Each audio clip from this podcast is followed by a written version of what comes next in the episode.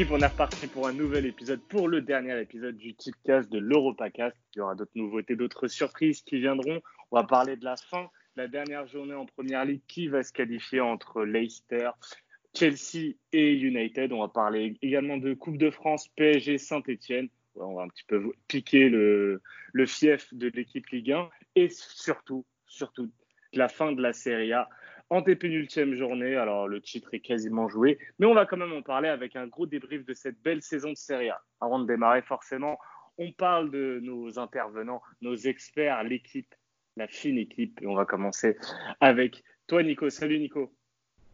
Bonsoir. Bonsoir à tous. Apparemment, il y a des tensions au sein, du, au sein, de l'équipe.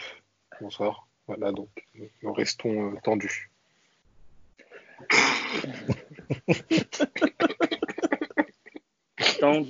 tendu, il est à chaque coup de sifflet, à chaque VAR. C'est cher. Manu, salut Manu. Salut à tous, comment ça va? Ça va très bien et toi? Ça va, merci. Je suis un peu. Euh, hein. T'es tendu toi aussi? Le, titre est, le titre est relancé. Non, là, je suis très frustré par rapport à cette fin de saison, mais bon. Nico parlait, de, Nico parlait de tension, de mauvaise ambiance forcément, c'est l'œuvre d'un seul et même homme. C'est toi, Yad. Salut, Yad. Encore toi. La pourriture de l'équipe. Salut, Massim. Salut à tous. Et oui, j'en suis fier. J'en suis fier. Fier d'animer euh, toutes ces émissions euh, avec tension. J'ai te dire. Tu as raison d'être fier de ça. C'est plus simple que d'être fier de ton bilan, surtout du dernier Europacast. Hein parce que c'était pas fameux. Ça envoie une pique déjà.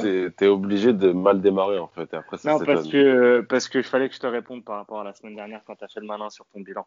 Mais qui m'a critiqué en premier J'avais pas le choix. ouais, mais t'avais pas à répondre. T'avais pas à répondre. Ah ouais. T'as choisi une cote à 1,65 qui est pas passée. On verra ce week-end. Ah là là. Oh le bon, On va commencer avec.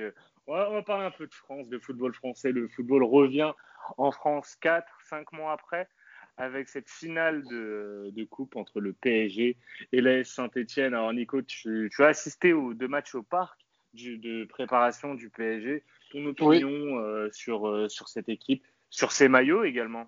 Ces maillots qui ah. beau. Tu veux que je parle d'abord chiffon ou d'abord de l'équipe? Allez, commence par le chiffon. Parce que le chiffon, euh, alors autant on a eu, on a beau critiquer, mais qu'on soit supporter du PSG ou non, je pense que le maillot fait l'unanimité pour le coup. De toute façon, quand on sort les couleurs historiques, forcément c'est un succès. Euh, donc ouais, très très très heureux de voir ça. Gros gros gros point positif aussi, je sais pas si vous avez vu, c'est le nouveau style, le nouveau design du flocage de la Ligue 1. Euh, je suis pas trop fan moi du, du flocage. Et eh ben moi j'aime beaucoup. Ça change un peu, ça, ça enlève ils ont, mis, ils ont mis des points sur le sur les J et les I là. Ouais moi ça me dérange pas. Je trouve que ça fait euh, ça fait vraiment euh, vraiment moderne bien. Les numéros ressemblent un peu à ceux de la Liga. Euh, donc ouais non ça c'est cool un peu un peu de changement. Et puis le logo le patch est pas mal aussi le patch Uber Eats avec le, le nouveau logo. Donc ça c'est plutôt bien bien fait. Après pour parler du terrain je pense que Oh, sans, trop s'avancer, mais à mon avis, pour le PSG, il devrait pas y avoir énormément de problèmes face à Saint-Etienne. Euh, qu'est-ce qui me fait dire ça? C'est le match contre le Celtic, parce que le Celtic reste une opposition, on va dire, à peu près, enfin, beaucoup plus forte euh, que Beveren ou que Le Havre, avec tout le respect que je leur dois. Et on a vu un PSG qui n'était pas très très bon, mais qui a quand même gagné 4-0.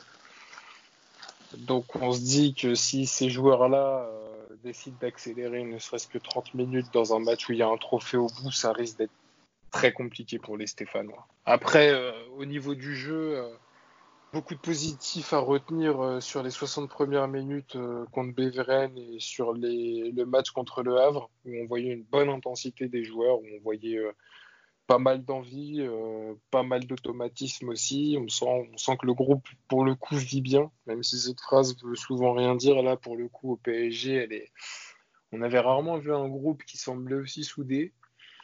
Et euh, bah alors, physiquement, ça a pêché contre, contre le Celtic. Peut-être un coup de pompe du fait de l'enchaînement des matchs, mais, euh, mais contre Saint-Etienne, ça devrait le faire, du coup. Yad, toi qui es notre ancien expert euh, Ligue 1 spécialiste, euh, tu as, dû regarder un petit peu la préparation de Saint-Etienne?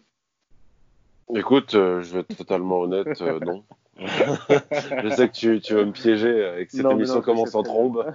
mais...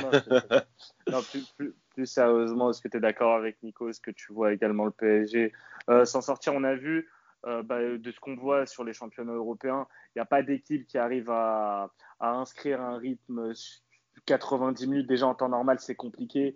Donc en, en 90 minutes, euh, mais 40, 50 minutes suffiront au PSG pour faire la décision sur ce match.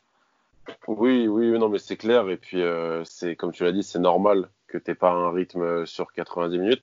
Et puis, en plus, tu affrontes une équipe qui, bah, qui n'a pas non plus joué de match officiel depuis des mois et des mois. Donc, pour le coup, là, les, rapports sont à peu près égaux. Et de ce qu'on a vu, je reviens sur ce que disait Nico, je trouve qu'il y a une super alchimie. Il y avait, bah, après, voilà, le match face à Le Havre, c'était, franchement, c'était vraiment très, très beau. Il y avait très peu de déchets c'est pas forcément le fait qu'ils en aient mis, enfin neuf, c'est aussi sur l'enchaînement. Là, pour le coup, c'était le match avec le plus de rythme. Et, franchement, c'était, moi, ça me rassure. En tout cas, sur la Coupe de France. Après, pour ce qui est de la Ligue des Champions, euh, à voir. Mais pour ce qui est de la Coupe de France, je vois même un match avec euh, un gros écart. Manu, euh, forcément, on en parlait un peu avant l'émission. On a parlé du, du Icardi. Alors, je vais faire le lien avec les deux arguments dont vous aviez parlé, euh, il y a des Nico sur la bonne ambiance. Est-ce que déjà, elle a un petit peu lié ce qu'on entend, ce qu'on lit un peu euh, sur les réseaux au départ de, de, Cavani? Et est-ce que Icardi, selon toi, Manu, est prêt à prendre ce rôle de, de neuf? Touche pas beaucoup de ballons, mais dans la surface, le peu de ballons qu'il toucherait, il saura les convertir en but Ouais, largement, largement en fait, parce que déjà, ce qu'il faut, ce qu'il faut voir en fait, c'est une question de, de personnalité. Euh, Cavani, j'ai pas l'impression euh, que ce soit un type qui était, euh, alors je vais pas dire euh, qu'il n'était pas aimé, mais c'était quelqu'un en fait, euh, on le voit sur les réseaux sociaux, hein, il est réellement pas dans le délire du footballeur euh, moderne d'aujourd'hui dans sa vie privée. Euh, c'est quelqu'un en fait qui, est, qui reste très discret, qui aime les, les escapades champêtres, faire de la pêche, euh, aller couper du bois en forêt, etc. Pas vraiment. En fait... Je rebondis sur ce que tu dis parce qu'il y a un truc qui, qui m'a. Je suis désolé de te couper. Il y a un truc qui m'a qui m'a interpellé, c'est les pics qu'envoyaient les joueurs du P... qui s'envoyaient ouais. les, joueurs du PSG entre eux, tout en faisant des sublis à Cavani. Et tu peux penser qu'il y avait peut-être un malaise autour de lui. Alors après, ouais. effectivement, tout est gonflé maintenant, maintenant qu'il est parti. Mais je pense pas qu'il l'a fumé sans feu. C'est pas que de la, ouais, voilà, c'est pas que de la spéculation. Il y a ouais. pas, voilà, il n'y a pas que de la spéculation. Après, enfin, nous, on n'est pas là, donc on, on, peut pas savoir. Mais effectivement, ouais, il n'y a pas que de la spéculation. Ensuite, donc pour ce qui est de, du cas, du cas de Icardi, faut pas oublier que Icardi, donc déjà, c'est un Argentin. Des Argentins, il y en a, deux euh, au, PSG, dont un en fait qui est très aimé, c'est André Di Maria. Euh, L'autre, c'est Léo, euh, Léo Paredes. Donc déjà, il y a cette facilité en fait avec la fratrie sud-américaine au niveau de, l'intégration et aussi ben, en termes de, personnalité sur le terrain. On sait tous qui est Mauro Icardi. Il peut toucher cinq ballons dans un, match. On sait qu'il pourra potentiellement mettre deux buts. Donc effectivement, Icardi, pour moi, c'est le remplacement. euh, Enfin, fera grandement le, le, le travail euh, dans, dans le cadre en fait du remplacement de d'Edinson Cavani, malgré donc les 200 buts que Cavani a mis. Alors peut-être qu'Icardi ne mettra pas 200 buts, mais en tout cas, il fera. Euh, il en mettra peut-être des plus importants. Voilà, je sais, je pense en fait qu qu'Icardi en fait pourra en mettre des plus importants, notamment en fait à des moments euh, à des moments charniers. Et c'est pour ça que j'attends vivement le, match euh, face à face à Bergame parce que c'est une équipe qu'il connaît beaucoup, avec laquelle en fait il a il a joué lorsqu'il était euh, enfin euh, comment dire il a joué contre elle en fait. Il a joué contre cette équipe lorsqu'il était à l'Inter Milan. Je me souviens d'un quadruplé qu'il avait mis. Je pense que c'était il y a environ deux saisons de ça maintenant. Et je sais aussi que l'Atalanta comme la Samp c'était une de ses victimes préférées lorsqu'il joue en Italie donc là-dessus je je m'en je m'en fais pas et je pense que son sa belle histoire en fait commencera dès ce, dès, dès ce week-end face à, face à Sainté. Du coup, bon, on est tous un petit peu d'accord, on voit la victoire parisienne, une victoire plus ou moins assez large. Est-ce que vous avez réussi à trouver des belles cotes? J'en ai eu une à 2,45. Allez. Neymar et Mbappé marquent dans le match. À 2,45. Ouais. alors moi, j'avais le but du remplaçant. Nico me suggérait Sarabia tout à l'heure, mais j'ai regardé un peu les deux cotes et puis le but de remplaçant est à, à 2,50. Donc, de ce que j'ai vu en termes de compo probable, on partirait sur un 4-4-2, mi-4-3-3, avec euh, du coup Mbappé, Icardi, Neymar, euh, Di Maria. Et, euh, et, du coup, bah, Sarabia serait sur le banc. Et je pense que l'effectif du PSG est au complet, n'a pas 80, forcément 90 minutes dans les jambes. Il va y avoir un peu peut-être de peur pour, pour ce qui est des blessures, etc. Donc, il risque d'y avoir beaucoup de changements.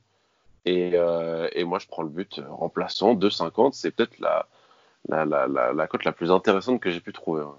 Il y a même un Choupo à tenter en live. ouais, mais je t'avoue que le Sarabia, euh, bah, le Sarabia était à 2,30. Donc je me suis dit, bah, autant, autant tenter le remplaçant. Euh, ouais, là, c'est mieux. Ouais. Choupo ou Sarabia. Mais c'est vrai. Manu. ouais, moi j'en ai une belle, une très belle même, bah, c'est Icardi qui envoie un doublé, c'est coté à 3,90. Parfait. Alors moi, je suis parti sur euh, deux, euh, deux tips. Le premier, c'est euh, le, Neymar marque sur penalty, c'est coté à 2,75. Je pense que le PSG est en, est en avance dans sa préparation physique par rapport à Saint-Etienne, ce qui va faire qu'ils vont être plus percutants dans la surface. On sait qu'avec des joueurs comme Mbappé, comme Di Maria ou comme Neymar, le PSG a une force pour obtenir des, des fautes assez euh, impressionnante et l'une des meilleures d'Europe. Je pense que Saint-Etienne en, fera, euh, en, paiera le prix. Donc Neymar sur Peno à 2,75. Et après, ben, forcément, je vais compléter le tips de Nico en y ajoutant Mauro Icardi. Donc Icardi, Mbappé, Neymar buteur, c'est coté à 4,20. Euh, le seul risque pour Icardi, déjà, c'est pas sûr qu'il démarre. Et, mais à la limite, s'il rentre en cours de jeu, il peut marquer. Mais ce qui m'inquiète, c'est euh, s'il démarre titulaire, ça risque d'être l'un des premiers à sortir. Donc, attention quand même à prendre avec des pincettes. Le Neymar plus Mbappé semble, semble plus safe. Et surtout, comme, dit, comme a dit Nico, tenter des coups en live, notamment sur les joueurs qui vont rentrer, que ce soit Choupo ou, euh, ou euh, Sarabia. Est-ce que vous avez des choses à rajouter sur euh, cette Coupe de France, les, amis? Non, mon ami. Très bien. Bah, écoute, on va, pas, on va passer à l'Angleterre. Alors, monsieur, dernière journée de, Première Ligue, ça va, tout va jouer dimanche à 17h. On va enfin savoir qui, euh, euh, qui, va se qualifier en Ligue des Champions. Donc, pour l'instant, on a United et Chelsea à égalité avec 63 points. Les deux sont qualifiés euh, pour la Ligue des Champions à l'heure actuelle. Et Leicester est derrière avec 62 euh, points. Euh, vu que l'Angleterre fait bien les choses, la dernière journée nous propose un beau Leicester United. Donc on va commencer avec ce match et je vais commencer avec toi Nico encore une fois parce que forcément United c'est une équipe en qui tu as beaucoup cru cette saison. on a vu face à West Ham déjà que ce soit face à Chelsea en Cup ou face à West Ham en semaine, c'est un petit peu moins euh, flamboyant qu'il euh, y, a, y a quelques semaines euh, au niveau de l'attaque United. Est-ce qu'on commence un peu à fatiguer? Est-ce qu'on commence à ou avoir peur peut-être? Non, je pense que c'est un peu inespéré limite par rapport à la je pense que je pense que c'est la peur de l'enjeu. Je pense que c'est la peur de l'enjeu. Alors autant la demi-finale de Cup, tu peux dire on la laisse pour préparer le match contre contre West Ham. Autant, voilà, contre West Ham, euh, ça a fait match nul. Après, je pense que le constat est un peu sévère. Faut pas oublier que United, euh, bah, hormis son, son, match nul contre Southampton, euh, Southampton a arraché le match nul au bout du bout du, du temps additionnel. Je sais pas si vous vous en souvenez, le but d'Obafemi. Et le match un peu, un peu bizarre hier, en fait, où encore une fois, Manchester se fait surprendre en, en fin de période, cette fois-ci dans le temps additionnel à la première mi-temps. Euh, ça peut relever des inquiétudes. Après, faut pas oublier d'où vient Manchester. Faut pas oublier que Manchester United, à l'heure où nous en parlons, ils sont, troisième euh, de première ligue. Et mis à part le faux pas en, en comment ça s'appelle, en, Cup, ils sont, toujours invaincus en première ligue depuis euh, leur défaite. Euh, c'était pas contre Liverpool, je crois que c'était match après. Je crois que c'était contre Brighton, je me souviens plus. Je me souviens plus très bien, très exactement. Bref. United a les cartes en main. Ils affrontent une équipe de Leicester vraiment mi-figue, mi-raisin. pour le coup, parce que... Non, mais alors, dédicace à, Match mais c'est vrai que Leicester n'a plus aucune régularité depuis le Boxing Day et euh, ça souffle le chaud et le froid. Alors, un coup, il retrouve Jamie Vardy, un coup, Jamie Vardy, euh, un coup, Jamie Vardy s'éteint. Euh, la défaite contre, contre Tottenham 3-0, elle est quand même très significative. ils s'en prennent 3 contre Tottenham, je crois qu'ils perdent 4-0 ou 4-1 contre Bournemouth à domicile, le seul gros, la seule grosse équipe qu'ils ont reçue euh, post-confinement, c'est Chelsea et ils ont perdu. Ça fait beaucoup, beaucoup de points, euh, on va dire, avantageux euh, du côté d'United. La seule chose pour moi qui pourrait, qui pourrait niquer United, ça serait clairement l'expérience en fait de Leicester sur parce que faut pas oublier que le noyau de l'équipe est, a déjà été champion d'Angleterre peut-être que euh, face à la jeunesse de United, ça pourra faire la différence. Après, euh, United a Martial, Rashford, Greenwood, Fernandez et Pogba qui sont, euh, qui sont vraiment en train de jouer comme il faut. Et si Maguire et, et, Lindelof et surtout Maguire arrêtent de, de regarder ses pieds en pensant au montant de son transfert, peut-être que United se qualifiera pour la Ligue des Champions et la prophétie euh, du type cast, c'est-à-dire Manchester United troisième de Première Ligue, se réalisera. Après, dans, euh, dans les individualités que tu as citées, tu as parlé de Pogba. Euh, Pogba est également pas exemple de tout reproche, notamment sur le match face à West Ham, et je crois également sur le match face à Southampton, où il fait, il fait quelques erreurs, parfois d'inattention parfois de facilité. Euh, on a vanté son, son, retour, Yad, mais est-ce que euh, est-ce qu'on a récupéré le vrai Pogba? Est-ce que est-ce qu'il n'est pas encore un peu euh, bah, mi-figue raisin justement? Vaste question, Bassim. Mais non, mais c'est non, mais c'est normal que tu récupères pas le, vrai Pogba, sachant qu'en plus c'est pas forcément lui qui est qui est mis en valeur. Parce que je veux dire, c'est que c'est plutôt l'attaque de Manchester qui fait que qu'on va gagner un match, qu'on va dominer l'adversaire. C'est pas forcément le milieu de terrain. Après, franchement, sur des matchs comme ça, moi, j'aurais plutôt tendance à le voir bon, tu vois, vu l'enjeu, euh, étant donné que c'est un joueur, c'est peut-être le, meilleur joueur intrinsèquement des deux équipes. Donc, franchement, sur ce match-là, je me fais pas forcément de soucis. Allez, il reste une journée. Une journée, il faut tout donner. Donc, franchement, c'est pas c'est pas sur ça que je vais m'inquiéter. Par contre, pour en revenir justement à Manchester, et j'ai un peu de mal à voir un résultat sur ce match-là, mais j'essaie de rééquilibrer un peu ce qu'a Nico parce que quand je regarde le calendrier précédent, enfin depuis le, le déconfinement, j'ai pas trouvé qu'il y avait des adversaires réellement bien classés qu'avait affronté United à part euh, Chelsea en, en coupe. Tu as eu Tottenham, on connaît l'état de Tottenham. Tu as eu une victoire contre, contre Sheffield. Le reste, on n'est pas sur des équipes de, de, haut de tableau. Donc, tout ce que j'espère pour United, je, vois l'avantage côté United quand même. Et, ils sont devant pour l'instant, donc euh, c'est tout, à tout à leur avantage. Mais je m'interroge. Je m'interroge sur, euh, sur l'adversité, en fait. Si je puis sont me permettre, Leicester n'a pas affronté le Big Six non plus euh, depuis le, le confinement. C'est clair, mais si tu parles de, ah, ils ont affronté Arsenal euh, au début ils, ils, ont fait 1-1. Ils ont fait 1-1, euh, ils ont perdu contre Chelsea, ils ont perdu contre Tottenham. Euh, le reste. Un peu similaire au final à, Le calendrier est très similaire, ouais. À, United. Après la victoire face à, à, Tottenham, enfin la défaite face à Tottenham 3-0, honnêtement, elle est vraiment, vraiment exagérée pour avoir regardé le match ah oui, non, mais je crois qu'il joue super bien. Il joue super bien son coup avec une équipe vraiment euh, en contre. Donc euh, les trois contres sont, sont, assez exceptionnels et le but de euh, le deuxième d'Harry Kane est, splendide.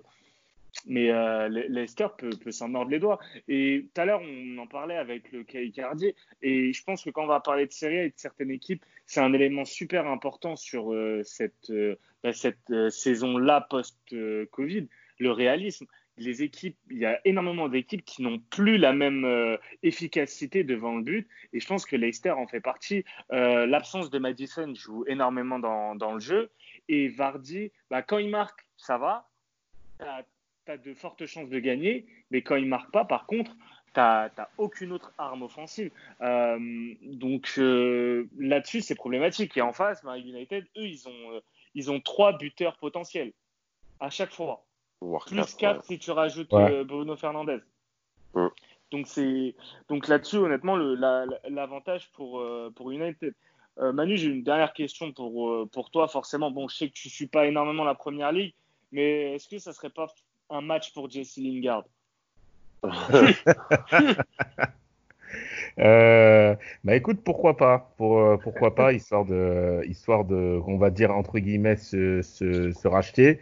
Mais bon, enfin, j'y crois, bah, crois pas. Je te rassure, il, il, y a, il, y a, peu de chances qu'il joue Manu. Ouais, mais de toute façon. non, mais attends, non, mais après, c'est le folklore qu'on veut, c'est qu'il rentre à la 87 et il offre la ouais. la qualif à United. Parce que, parce que Marianne, Marianne Diaz, il l'a bien fait hein, face, euh, face au. Euh, face, au Barça, bah ouais. face au Barça. Ouais, mais je, je crois que Lingard, il a joué. Euh, il a joué 30 minutes, je crois, depuis, euh, depuis le retour du. Non, mais Lingard, de toute façon, de toute façon euh, par, concernant, concernant ce joueur, il faut dire ce qu'il est, tu seras d'accord avec moi, euh, Nico, euh, il a plus rien à faire à, à Manchester United faut qu'il aille, euh, faut qu'il aille jouer euh, dans une équipe, on va dire pas du ventre mou, mais une équipe voilà qui potentiellement peut jouer l'Europe en, en, en, première ligue. Euh, en fait, au-delà de ça, il a jamais rien eu à faire en fait à United, c'est surtout ça. Bah, le, le problème, c'est en fait, c'est un peu comme si tu, c'est un peu comme si tu t'efforçais à l'époque au PSG de garder David Ngog pour, pour, pour vulgariser la chose, tu vois. Ouais, c'est exactement ça. je sais que j'ai cru en lui. Hein. Ah, mais, c'est autant que enfin David Ngok, il était attaquant central pur. Lingard peut jouer à l'aile, enfin peut jouer, peut faire le nombre à l'aile. Mais euh, enfin, ça fait ça fait très longtemps que Jesse Lingard ne sert plus à rien euh, du côté du United.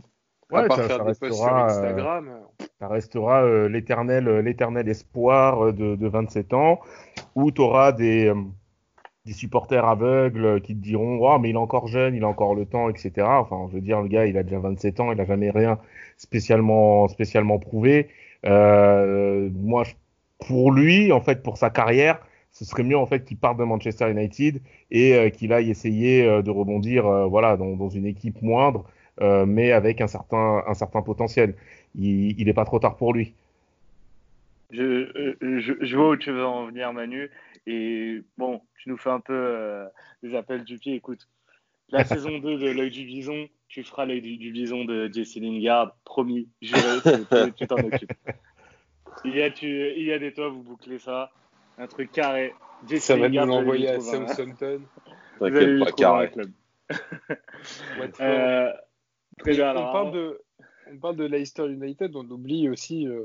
Mais juste, justement, ah, bah. justement, bah, parce que, encore une fois, l'Angleterre fait bien les choses. On a le, le troisième contre le cinquième et on a le quatrième contre le sixième. Chelsea qui va recevoir les Wolves. Alors, euh, Chelsea, pour le coup, euh, eux aussi, euh, un petit peu. ils sont un peu à la ramasse physiquement, à tel point que Manu commence à dire que Giroud a sa place au PSG. Donc, ah ça, c'est la chaleur parisienne qui lui a tapé sur le crâne l'après-midi dans le bureau, à mon avis. Non, mais sincèrement, sincèrement en tant que, en tant que remplaçant, je pense que c'est un type, euh, par rapport à ce qu'il a démontré euh, à Chelsea surtout, euh, il était cantonné au banc. Euh, c'est un type qui lâche rien, il a su bien rebondir, bien revenir, et je pense que au PSG, pour une pige, c'est quelqu'un qui pourrait rendre, rendre service. Oh, tu vois, je pense on a suffisamment été maison de retraite, je pense, enfin pré-maison de retraite. Euh, je, pense que le fait que ça soit limite lui euh, le principal euh, danger. dans la surface, c'est symptomatique de l'état de forme de, Chelsea. Et c'est et en fait, tu vois, on parle, on, comme comme m'a coupé Nico, on parle de United Leicester, mais on n'est pas à l'abri que les deux se neutralisent et au final, ça soit Chelsea qui en pâtisse, par exemple. Exactement. Parce que moi, je verrais bien euh, Watford, euh, Wolverhampton euh, faire la surprise. Wolverhampton, on n'en parle pas énormément. ils ont joué la Ligue des Champions, la qualif pour la Ligue des Champions quasiment jusqu'au bout. malheureusement, ça a tout reposé un petit peu trop sur Raúl Jiménez et à partir du moment où Traoré a commencé à baisser de forme, bah, je pense que ça s'est vu un peu sur l'attaque mais ça reste une très bonne équipe qui a, qui a proposé pas mal de belles choses, Nico. Donc, il y a moyen qu'il crée la surprise dimanche. Il y a moyen qu'il crée la surprise, oui, bien sûr. On parle des Wolves, on parle du FC Mendes, on parle, on parle d'une équipe qui, bah, on n'en parle pas beaucoup. Et effectivement, tu as parlé du, du, coup de, du coup de pompe de Traoré. Mais cette équipe post, post confinement euh, a quand même plutôt bien perforé, par, performé. euh, ils ont. Euh, ah, ça te fait rire, toi, derrière. ils ont. Euh, ils ont perdu contre, ils ont perdu, je crois, contre Arsenal et derrière, je sais plus contre qui c'était, Sheffield, je crois, Sheffield qui, ça, qui fait aussi une très bonne saison en première ligue. Après, voilà, ça peut être effectivement l'épouvantail parfait pour une équipe comme Chelsea. Quand tu reçois une équipe qui, qui joue peut-être euh, une qualification historique, euh, qui, joue les, qui, joue dans la cour des grands, qui est en passe de terminer sixième de première ligue, euh, ça peut être très très piégeux pour Chelsea. Et j'ai peur que Chelsea ait perdu énormément d'énergie sur son match cette semaine contre Liverpool parce que le match a été certes très très beau, mais il a été très dense physiquement. Et mm. pour une équipe qui n'est pas encore qualifiée pour la Ligue des Champions, courir après, après le score, avoir l'espoir de revenir à chaque fois et se prendre à chaque fois un coup de massue, je ne sais pas comment ils vont le digérer. Par contre, euh, gros, gros, gros, euh, gros big up à, à, Francky, à Franck Lampard, qui, euh, qui, fait une première saison en, première ligue de très haute volée, je trouve, avec, bah, avec un effectif relativement limité par rapport à ses concurrents. Mais le plus dur reste à venir pour, euh, pour Francky. Il faudra confirmer.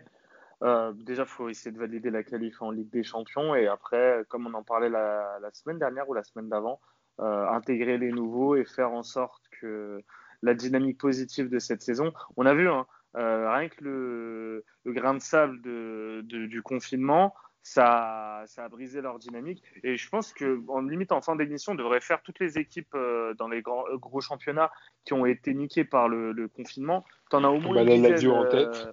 Euh, ouais. et et, à l'inverse aussi. Oui, et tu as les autres équipes qui, mm. elles, se sont réveillées grâce, grâce au confinement.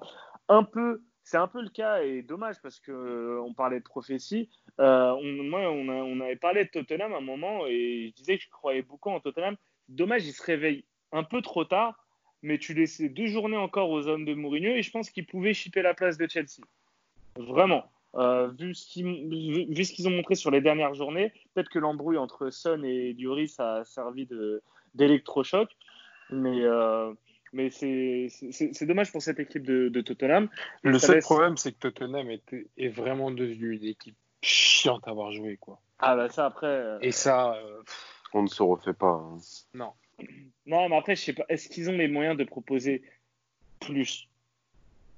Évidemment, ils ont la même équipe à proposer plus à une époque. Mais après tout ce qui s'est passé et le départ de Pochettino, je pense pas qu'un homme pouvait venir et arriver à installer un jeu comme ça en cours de saison.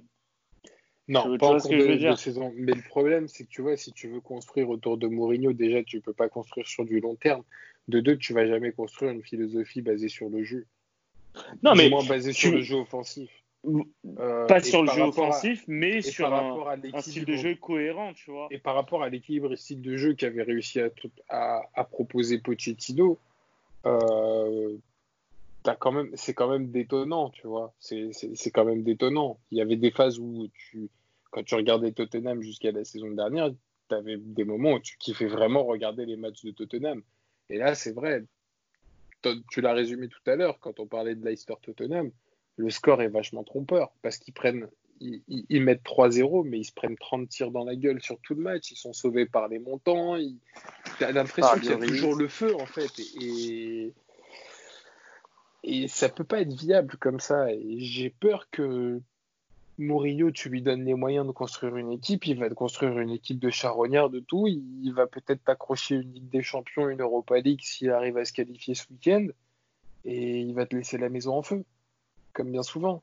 Il n'y a qu'à l'Inter au final où, le mec il est parti au top du top. quoi. Donc, euh, Après, de toute façon, euh, même Pochettino n'est pas parti au top du top. Tu vois, je pense que. Non, bien sûr que non, mais Pochettino, on va dire c'était tiré le maximum. C'est ça. Pochettino, c'est une fin de cycle. Pochettino, en fait, aurait dû partir de lui-même l'été dernier. Mais même, mais même pour certains joueurs, c'est une fin de cycle. Quand tu vois les noms et surtout en défense ou même au, milieu de terrain, il te manque l'attaque, rien à dire. Et c'est pour ça peut-être que sur euh, les phases offensives de contre-attaque, c'est peut-être là où tu as plus vu l'équipe briller. Euh, parce que tu as un duo euh, de, classe mondiale. Pour moi, bah, Kane, c'est du top. Hein. C'est énorme et ça s'est vu. Mais après, dans les, sur les autres lignes, ben, c'est très pauvre. Donc, euh, la reconstruction passera forcément par peut-être un, un, vrai cadre au, au, milieu capable d'apporter quelque chose, plus que Dele Ali, plus que, que Lo Celso, et peut-être un cadre aussi en défense parce que Alderweireld, euh, Sanchez, euh, c'est pas, euh, tu vois, c'est pas top top. Bah, en fait, David Sanchez, c'est typiquement en fait, tu vois l'évolution de Tottenham par rapport à ce joueur, j'ai l'impression. Quand Tottenham approchait le top, il était au top du top, et quand Tottenham a commencé à descendre, il a commencé à se perdre. C'est ça, c'est des joueurs. C'est ça, c'est des joueurs qui, qui se, tu vois, qui suivent le niveau de l'équipe. Quand l'équipe va être au top, ils vont être au top également parce qu'ils vont se mettre à niveau. Mais c'est pas des mecs qui vont tirer l'équipe vers le haut quand elle sera au plus bas. C'est, comme ça. Et c'est pour ça, Sanchez, c'est pas, pas un grand joueur, c'est pas un top player. Et en défense, pour moi, ils ont vraiment besoin d'une référence au poste. Euh, bon, pas un top 10 mondial, mais tu vois, un, joueur qui soit top 20 à son poste. Et bon, bah, faudra que, faudra que Tottenham mette les sous euh, cet été. Harry Maguire. La guerre. non, mais un mec comme Koulibaly, par exemple, euh, ça, ça pourrait être un top challenge pour lui. Sous, sous Mourinho, euh, en première ligue, moi, je, moi, j'aimerais beaucoup voir ça. Ouais, mais Koulibaly, ça, enfin, Koulibaly doit, si, il doit aller à United. Si United se qualifie en Ligue des Champions, il doit aller à United. C'est vraiment l'élément manquant à cette équipe, je pense. Écoute, il te manque un défenseur rapide et, et qui va tosser le niveau de jeu et qui est capable de, qui est capable de pallier les, les, les, conneries de Maguire. Et Maguire a besoin aussi, je pense, d'un défenseur central fort à côté de lui. Il peut pas, il, il peut pas tirer vers le haut un mec comme Lindelof. C'est impossible. Personne peut tirer Lindelof vers le haut. Sinon, ils peuvent, euh, rappeler, euh, ils peuvent rapatrier Chris Smalling de, de, la Roma. Oui, bah oui. Qui est pas trop mauvais d'ailleurs. Non, non, il s'est bien adapté. C'est vrai que j'imagine un bel avenir à Jesse Lingard en, en Serie A. Bon, les mecs, euh, est-ce que vous avez des éléments à rajouter sur cette dernière journée de première ligue? J'ai des on va, on va passer aux tips? Allez, on va commencer avec toi, Nico. Pardon. Bah, du coup, j'ai deux types. C'est sur le même match. Ça va être United vainqueur en sec, côté à 2,30. Et ça va être buteur, euh, enfin, but d'Anthony Martial, côté à 2,95. Euh, je les joue à part. On peut les jouer en combiné. Hein. Je pense que la cote que monte aux alentours de 3,50, 3,90, ce qui est pas mal du tout. Euh, mais voilà, je me, je me contente de ça. Je les joue à part. Manu. Euh, alors, pas vraiment de tips sur, sur la PL, mais j'avais juste le même que, que Nico, avec le but de Martial. Parfait. Yad, à toi de jouer. Alors, sur Leicester United, euh, j'étais d'abord parti sur Rashford parce qu'il revient bien il aime bien Leicester. Je me suis dit, bon, est-ce qu'on le combinerait pas avec un autre joueur du côté de Leicester? Vous l'avez deviné, un joueur qui a été souvent proposé, c'est Vardy si on part dans la logique d'un match où tout peut se passer. Mais j'ai pas encore la cote, elle n'est pas encore sortie. mais je dis... Ah, non, les, euh, les deux marques dans le match, ouais. Demain, je passe sur, euh, je pars sur Rashford, donc c'est 3-10. Et quand elle sera dispo, Rashford plus Vardy. Et pour le match entre Chelsea et Wolverhampton, je vais jouer sur le joueur préféré de Majdi. Et on parle pas d'Atan Ben Arfa. Je vais jouer sur Olivier Giroud. Qui l'eût cru Mais l'homme en forme, t'en as parlé. Tu, tu, veux vraiment avoir un mauvais bilan sur la dernière émission euh, bah écoute, on, on, on, coupera ça en audio euh, pour que, pour que je puisse le ressortir. Euh, oh. De toute façon, ça ne m'engage à rien. Il y a pas, c'est pas Giroud et son équipe gagnent. Mais... moi, j'envoie un message à Magie tout de suite, de toute façon. pour le prévenir de ma trahison. Donc, c'est coté à 2,40. Super. Alors, euh, j'avais Vardy, euh, moi, en, isolé à 2,36 sur euh, Leicester United.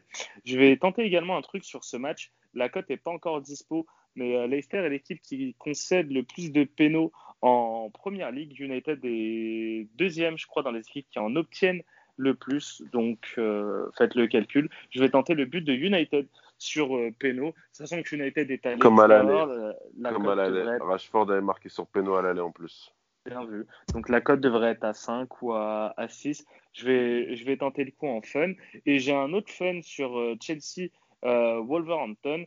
Euh, alors sur ce match, je suis allé sur la victoire des Wolves qui est cotée à 4,30 déjà. Et après, avec un peu de curiosité, j'ai regardé les Wolves et le moins de 2,5 parce que je pense que si les Wolves gagnent, ça sera un match assez verrouillé avec une équipe de Chelsea peu inspirée et un Giroud qui ne trouvera pas forcément le chemin défilé. Et du coup, les Wolves et le moins de 2,5 buts, c'est coté à 7-10. Donc, je suis parti là-dessus.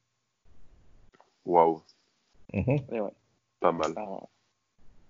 Très bien, ce qui va terminer notre page euh, Première Ligue. Belle saison en tout cas de, de Première Ligue. Niveau euh, pas ouf au final, mais pour Nico, l'essentiel est là. Liverpool est enfin champion. les, gens vont croire que je, que je, supporte cette équipe ensuite par, par, des médisances comme, comme ça. Allez.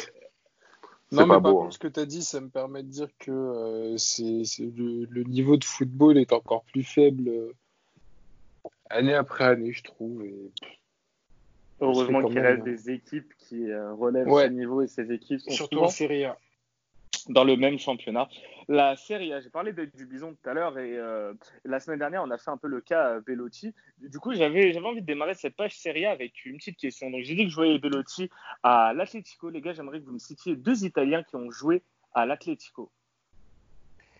Alessandro Cerci. Oui. Ouais. Cerci et le deuxième, il faudrait que. Allez, euh, Bison. Il faut que. Oh C'était un bison. Il n'y a pas Thierry Thierry, du coup. Eh oui, Bobo Eh ouais, ouais c'est, c'est, à lui. Bison euh...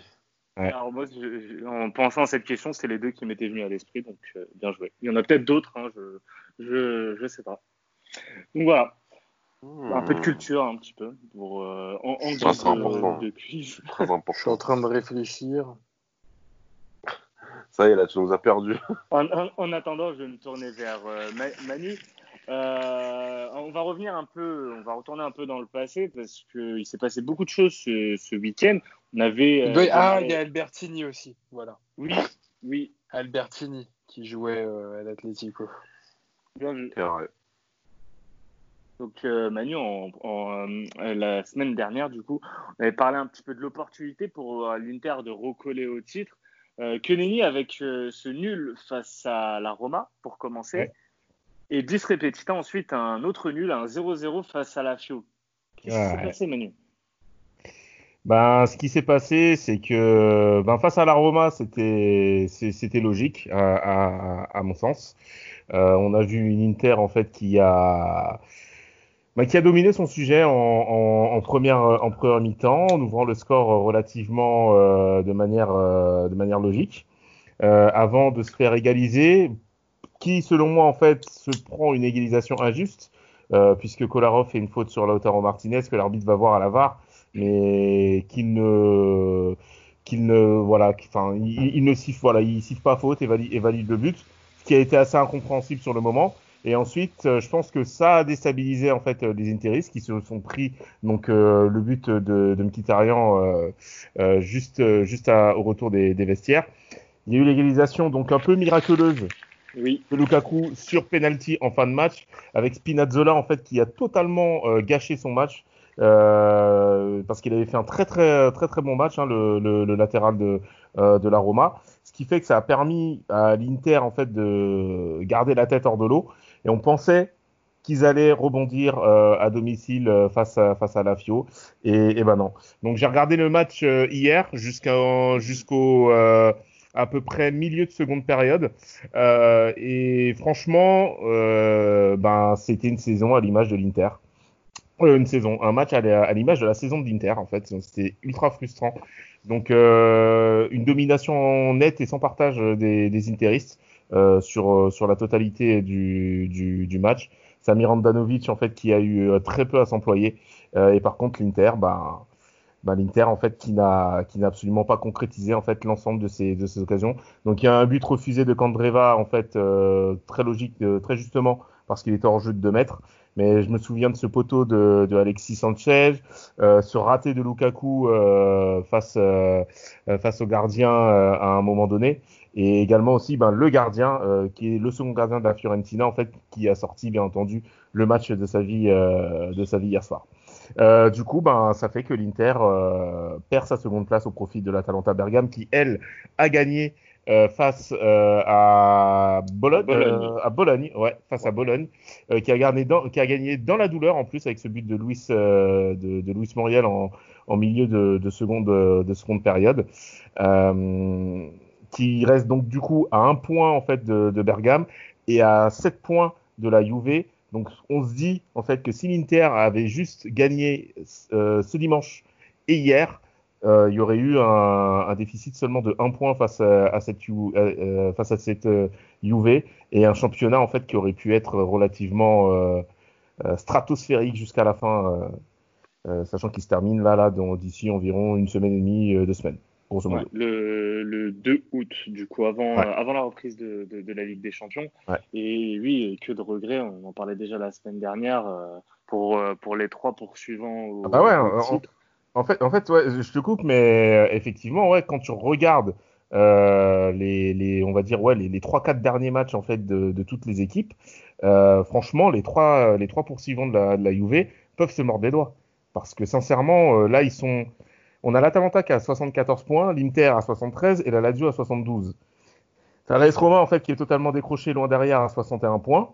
Et t'as la Juve qui a 80 points. Donc sauf catastrophe industrielle du côté de, Turin, ce que je n'imagine pas, bah franchement ouais, il y a de quoi de, quoi se demander Et, euh, euh, au final, euh, bon l'Atalanta, on est on est un peu dur, mais eux c'est par rapport au reste, c'est l'équipe qui a le mieux géré, enfin par rapport aux trois autres, c'est l'équipe qui a le mieux géré le, post-Covid.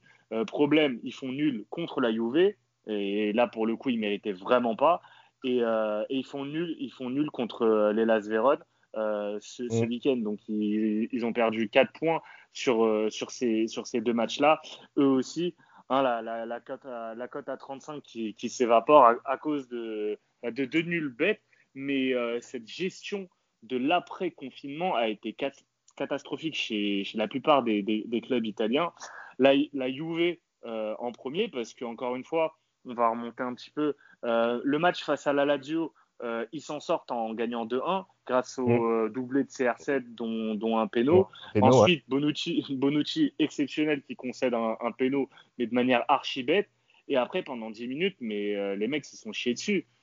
Ouais, et c'était assez, c'était assez surprenant de voir en fait cette, euh, cette UV dans, cette disposition. Parce que d'habitude, en fait, euh, ils arrivent justement à enfoncer le clou au moment en fait où, ils, où on s'y attend pas. Donc ils vont soit avoir un penalty ou alors un, but chanceux.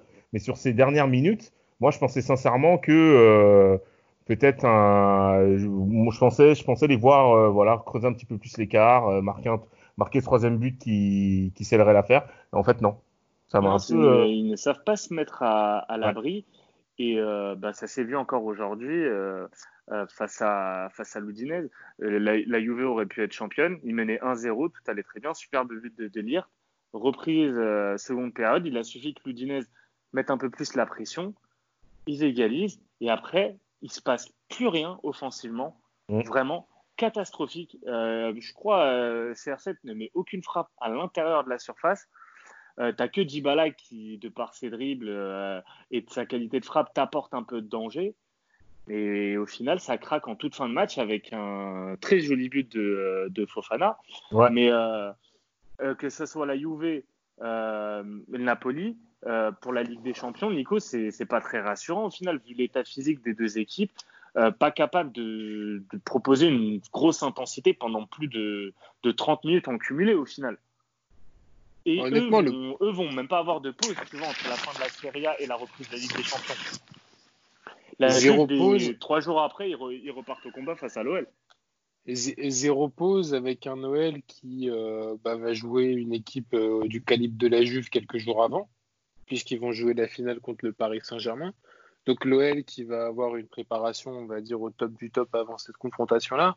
Mais au-delà de la préparation physique et de la, dimension, de la dimension physique, il y a vraiment quelque chose qui cloche avec cette Juve-là. Il y a, il y a quelque chose qui ne va pas.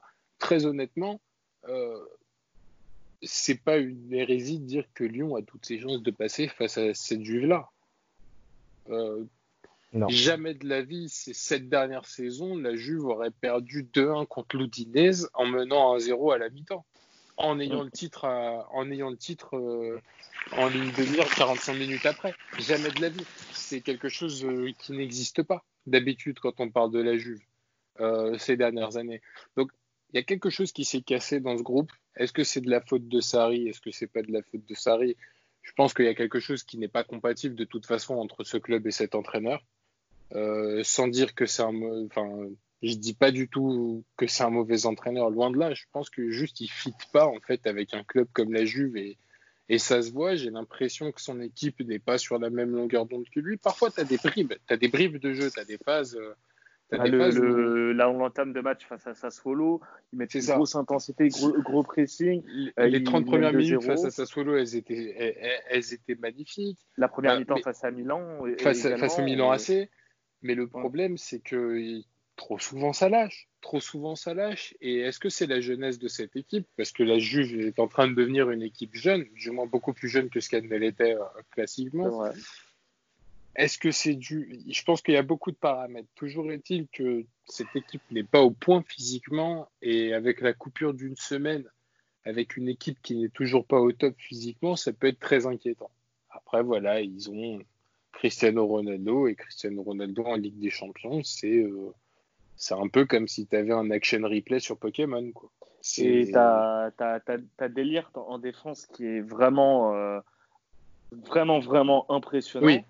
Et oui, de toute façon, ça fait six mois que Délire est en train de monter en puissance. Mais, vraiment, Donc, euh, il, a, mis du temps, il s'est un peu adapté, mais c'est normal. En même temps, tu passes du cocon familial qui est l'Ajax à, à la Juve avec avec des, des gros cadors et un Kelly qui, qui, se blesse. Faudra voir avec le retour mais qui va vraiment revenir Kelly blessure?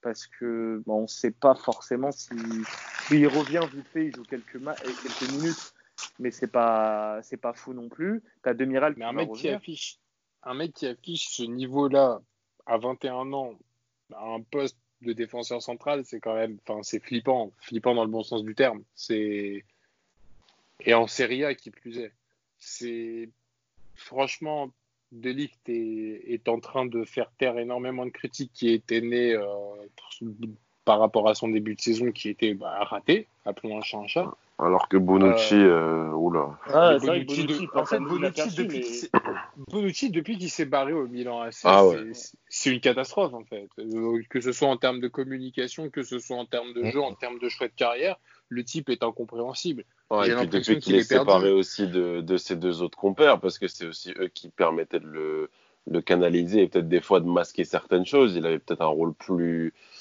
Quand tu vois, quand tu avais une défense à 3, tu pouvais beaucoup plus te permettre certaines choses euh, parce que tu avais deux, deux gorilles euh, super forts derrière. À lui, tu pouvais, tu pouvais te consacrer plus à la relance, voilà, à, la à, la défense. Là, là, là tu es en défense à 4, euh, c'est plus possible. Tu as, aussi, as aussi eu le départ de Buffon. Et même, même si Chesney fait, fait une énorme saison, mais la présence de Chesney n'est pas la même que la présence de Buffon. C'est ça, ouais. Euh, mm. Ça faisait partie des tauliers que tu voyais ah, sur, clair. sur, le terrain. Euh, par, contre, par contre, sans Chesney, ils sont pas champions cette année. Oui, non, c'est sûr. Ça, c'est clair. Euh, par rapport à ce qui se passe au niveau, rien à dire. Mais en termes de présence, le départ de, de, Buffon, en plus vers un autre club, a, a été vécu bizarrement.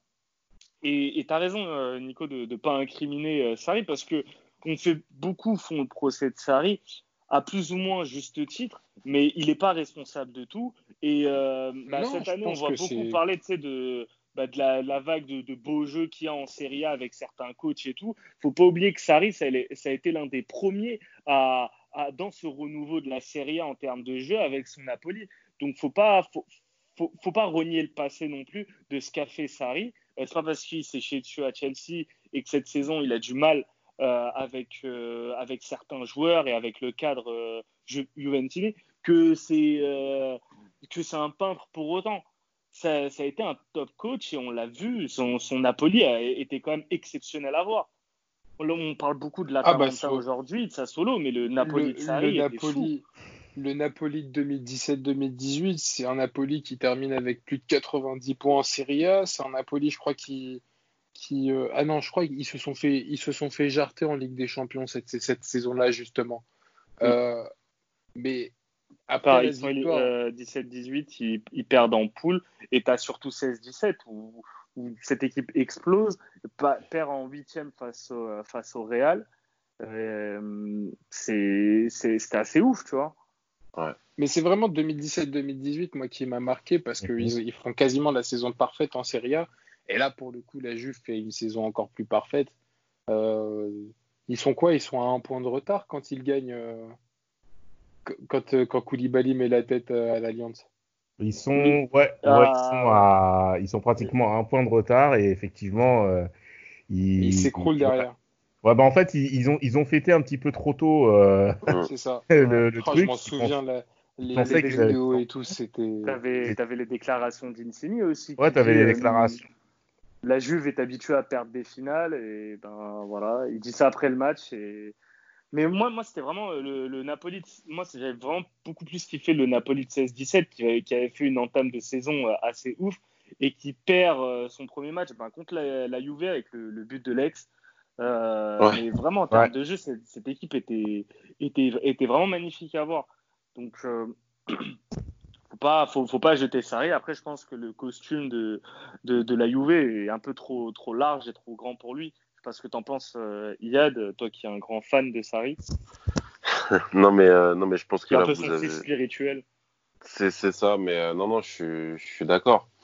Je suis d'accord avec ça. Après, il n'a pas non plus. Enfin, ce que je veux dire, c'est que on pourra toujours dire que c'est peut-être le meilleur effectif sur le papier d'Italie. On en a déjà parlé dans des émissions. Peut-être qu'il y a des joueurs qui ne matchent pas ensemble. Peut-être que euh, comme on a parlé, le, fait qu'il n'y ait plus Bouffon, le fait qu'il n'y ait plus tous les membres de la, de la BBC en défense. Enfin, tout ça, déjà, il n'a pas la main dessus. Il a la main niveau management, mais on sait à quel point c'est compliqué de, de gérer un euh, comme celui de la Juve. En plus, tu as un joueur qui est à part des, des, autres, même si ça se voit pas forcément. Je pense que ça doit être très compliqué quand même à, gérer pour contenter tout le monde. Et c'est plus quand tu as un joueur comme ça qui est à part, c'est comment tu, donnes de l'importance, tu fais comprendre aux autres qu'ils ont de l'importance aussi. Pour moi, c'est ça la clé dans ce genre de vestiaire. C'est quand tu as un Ronaldo, il faut que tu arrives à persuader tous les autres qui jouent autour de lui qu'ils ont une place prédominante dans l'équipe. Après, voilà, je suis d'accord sur le costume trop grand. Peut-être que tu dois avoir un entraîneur beaucoup plus. Enfin, avec moins d'idées arrêtées sur le jeu. Enfin, moins d'idées sur le jeu. J'en sais rien. Franchement, c'est. Et puis, c'est. Je, je, sais pas, je sais pas, mais en, vrai, qu'est-ce qui faisait le. Vas-y, vas-y. J'ai plus l'impression, je rebondis sur ce que tu dis, j'ai plus l'impression en fait que Sarri, de par son comportement avant de signer à la Juve, euh, c'est lui aussi bloqué et c'est lui aussi obligé à être un peu euh, euh, à contre-courant de lui-même. C'est-à-dire bah. que bah, il a été obligé de se ça, ça, te met pas, forcément en confiance quoi quand tu quand tu vas à Chelsea tu rates un peu. Et puis en fait, tu as toujours cette, phase-là quand des, quand des entraîneurs ont un fort, euh, une forte identité, ils arrivent. Généralement, enfin, je prends même l'exemple, je sais pas, par exemple. Faut pas oublier qu'il avait dit qu'il jamais de la vie il irait à la Juventus. Ouais, mais, ça, Nico, en fait, moi, ça me rappelle les joueurs qui quittent, enfin, qui trahissent euh, leur club et qui embrassent les cuissons. C'est ce besoin en fait, d'être limite plus royaliste que le roi parce que tu après... as, as un complexe et tu te sens obligé de montrer parce que tu sais qu'on ne te fera pas de cadeau. Mais après, c'est pour ça, bah, je, vais faire, euh, je vais faire genre. c'est pas que ça, parce qu'on parle, on parle d'Italie, on parle d'un mec qui, euh, qui a élevé le Napoli comme étant le plus grand rival de la Juve. Donc le mec parlait en tant que rival, je suis d'accord avec toi, mais tu sens quand même qu'il ne se comporte pas comme il se comportait euh, euh, même à Chelsea. Il, ne se comporte pas comme, comme, comme il se, comporte normalement. Et je pense peut-être aussi que ça le freine dans, dans le jeu. Et tu vois que, tu vois en fait qu'il. Alors, il a beaucoup d'idées arrêtées, comme tu as dit, Yad, mais malheureusement, on ne les voit pas se mettre en place ces idées à la Juve, parce qu'à mon avis, justement, il ne peut pas tout appliquer comme il le souhaite. Et, puis, et puis quand tu vois que ça ne marche pas dans un club qui a besoin de résultats très vite, tu vois, mmh. justement, je parlais tout à l'heure de, euh, je sais pas, on parlait par exemple d'Emery au PSG, tu vois, il arrive, euh, de ce qui se disait, voilà, il avait essayé de mettre en place certaines choses, mais non, il fallait des résultats rapides et il n'y a pas le temps pour euh, développer un nouveau truc et tout. Le but, c'est de, de, gagner le plus de matchs possible et vite, surtout dans un championnat aussi, euh, aussi relevé que celui-là. Bah, je me dis qu'il y a peut-être eu de ça. Tu vois, tu arrives, tu essaies de mettre deux, trois trucs en place et puis bah, au bout d'un moment, tu te laisses emporter par la routine, par le, par le courant, tu vas avoir certaines pressions. Je, je suis même pas sûr qu'il ait totalement euh, voulu mettre des choses en place parce que le problème de, de Sarri, et je pense que c'est aussi également pourquoi il est arrivé un peu en baissant les yeux euh, à la Juve et en baissant d'autres choses également. Euh, c'est le fait de ne pas, pas avoir de titre. Quand tu es un entraîneur, tu n'as pas de titre et tu te ramènes dans un club comme la Juve, parce que Sarri avait cette, réputation de perdant, il n'a pas de titre. Donc tu arrives dans, une Juve qui, a tous les titres sauf un, ben forcément tu es un peu intimidé. Tu es intimidé par l'institution parce que c'est un grand club et tout d'un côté, et sur le sportif, tu vas coacher des joueurs qui ont tout gagné et qui t'ont Mais dans ce cas-là, Bassim, faut pas venir, tu vois. Faut, faut, aussi se dire non, mais attends. Ah, mais tu vois, et, et, après. un coach italien, ouais, mais pour un coach italien, la, la Juve, ça, ça se refuse pas non plus. Tu vois, c'est comme pour clair, un coach mais En plus, tu prends un coach qui a pas, qui a pas. Enfin, ce que je veux dire, c'est que tu vas aller chercher le seul trophée qui te manque, mais un, tu prends un entraîneur qui, pour le coup, tu vois, je trouve qu'il a des références en Serie A, même s'il n'a pas gagné. Pas de référence en Ligue des Champions, tu vois. Mais en, fait, la, la, Juve ne demandait pas un coach avec des. Enfin, la, la Juve n'était pas censée avoir un, un, coach avec des références en Serie A. C'était un coach avec des titres, mais bon, pas forcément en Serie A, vu que Allegri les raflait tous, mais des titres et l'expérience européenne. Mais s'il l'a pas, tu vois, c'est sur le, sur le choix même de le prendre. Il a même pas, il a même pas ce, ce... Mais pour ça, moi, j'en veux pas à Sarri d'avoir euh, choisi. Non, non, c'est. Sarri, il accepte ça comme une offre d'emploi, tu vois. Je le comprends. Mais la, la Juve n'aurait pas dû se tourner vers lui. Après, on dit ça, ça se trouve, ils, vont remporter la Ligue des Champions. Cristiano va. Déjà, peut-être rien que le fait d'être champion d'Italie, ça va peut-être faire un. Ça va les libérer, ça chez lui, tu vois. Parce que c'est un entraîneur comme, euh, comme Sarri, avec, tu le dis, des, des idées fixes et tout. Franchement, forcément, quand tu arrives avec un, cet état d'esprit euh, dogmatique, comme tu aimes souvent dire, euh, un peu à la Guardiola, tu es obligé d'avoir le palmarès qui va avec. Sinon, tu vas parler, tu, tu, vas vouloir expliquer des choses à Bonucci. il va te regarder, il va te dire, mais tu as gagné quoi? C'est comme Benitez au Real. Mhm. c'est, pour moi, c'est un gros problème quand tu arrives et que tu n'as pas de titre. Encore que Benitez était titré. Oui, mais il y a plus longtemps. À, court terme, à court terme, il avait, il, il, gagnait plus rien, Benitez, tu vois. Il était passé par euh, l'Inter et tout. Il avait, il, avait disparu. Donc c'est quand tu arrives avec des mecs comme ça, avec des gros égos et tout, comment tu. En plus, le, le, vestiaire de la, de la Juve, on, on, en avait déjà parlé la saison dernière avec le Camo Iskin. C'est quand même un vestiaire très très particulier. Donc, euh, je pense que pour, pour Sarri, le, terrain était vraiment miné. J'espère vraiment qu'il va s'en sortir. Et quoi qu'il arrive, si son aventure s'arrête avec la Juve, j'espère qu'il retrouvera, euh, qu'il aura vite une nouvelle opportunité en, en Serie A parce que c'est clairement un coach qui le mérite. en plus, c'est un, fumeur de club, quoi. Ça, c'est important de soutenir. Euh, T'as capté ou pas? Ouais. Ouais c'est ce qu'on appelle une, euh, une fausse, une fausse bonne idée. C'est un peu euh, à l'image de, de Sétienne euh, à Barcelone. Exactement. Mais c'est vrai que c'est la faute de la. Franchement, c'est la faute de la Juve. C'est même d'un point de vue recrutement de joueurs. Bref, on en a déjà parlé. Bon, avant de passer aux, chips, allez, j'ai envie de vous poser une nouvelle question, une nouvelle petite colle. Euh, depuis que Petagna a annoncé son départ pour le Napoli, combien de victoires la Spal a signé Zéro. Euh, Zéro, je crois, si je dis pas de bêtises. Une. Non. Euh, Une, une ouais. victoire, c'était contre C'est- c'était en Parme, mars, 1-0, le 8 mars. C'était avant le, avant le confinement. Ah, ok, Euh, d'accord, ouais. Du Je- coup, au total, ils ont 1, ils ont 1, 2, 3, 4, 5, 6, 7, 8, 9, 10, 11, 12, 13 défaites en, en 16 matchs. Eh ben, ils l'ont pas volé leur descente. Et, euh, ils- alors qu'au départ, euh, ils, ils étaient vraiment pas. Ils, ils faisaient un bon début de saison avec ils devaient avoir une quinzaine de points. Ils ont enchaîné. Et, et le pire, c'est que vraiment, euh, cette série démarre au moment où Petania, Mm. tu sais qu'il va signer au Napoli la saison prochaine, l'équipe a explosé. Donc, euh, Il marque quoi Il marque, euh, il marque un but, je crois. Petania, d'ailleurs, c'était contre Naples.